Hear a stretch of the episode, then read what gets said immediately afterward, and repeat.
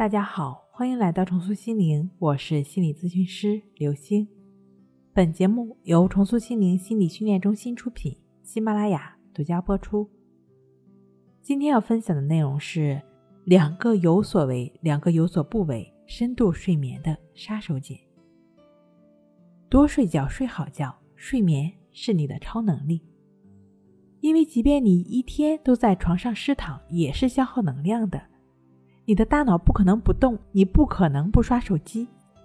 当人们处于清醒状态时，面对各种各样的信息，影响我们脑内和机体的平衡状态，导致脑部边缘系统的多巴胺下降。这个传递快乐和兴奋的物质少了，我们的快乐就少了，甚至愉快感丧失了，不快乐了。那当这种不快乐过重的时候呢？大脑就要睡觉。神奇的是，睡眠开始时，新的多巴胺又在边缘系统聚集了。因此，我们要睡好觉，就得有所为，有所不为。有所为，第一个是什么呢？如果认知偏差，关注在外界不可控的部分上，比如天要下雨，你就开始暴天怨地，觉得天不垂怜你。还在跟你作对，烦躁的坏情绪还会产生连锁反应，只会让你更加无力无助，失去控制。糟糕的情绪会不断蔓延。因此，你要做的其实很简单，就只是关注自身可控的部分。天下雨了，出门就拿伞；运动就选择在家锻炼，不是很好吗？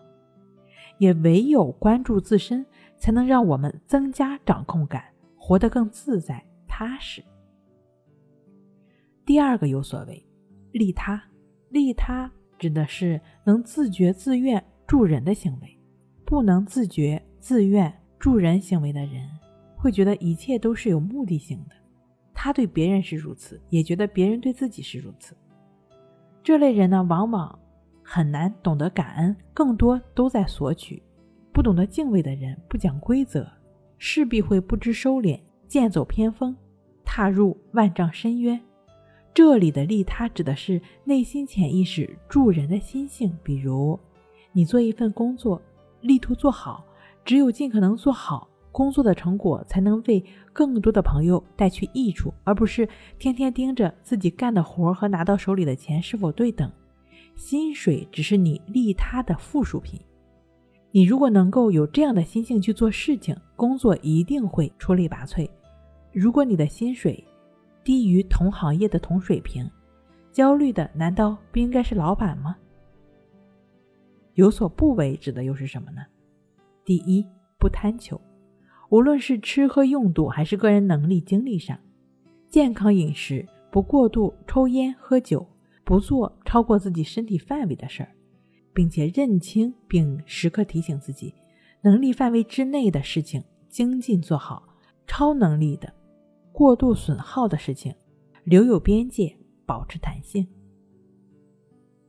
第二个，不懒惰，懒是人的共性，无论做什么，想要成功也是克服懒惰的过程，也是克服惰性的过程。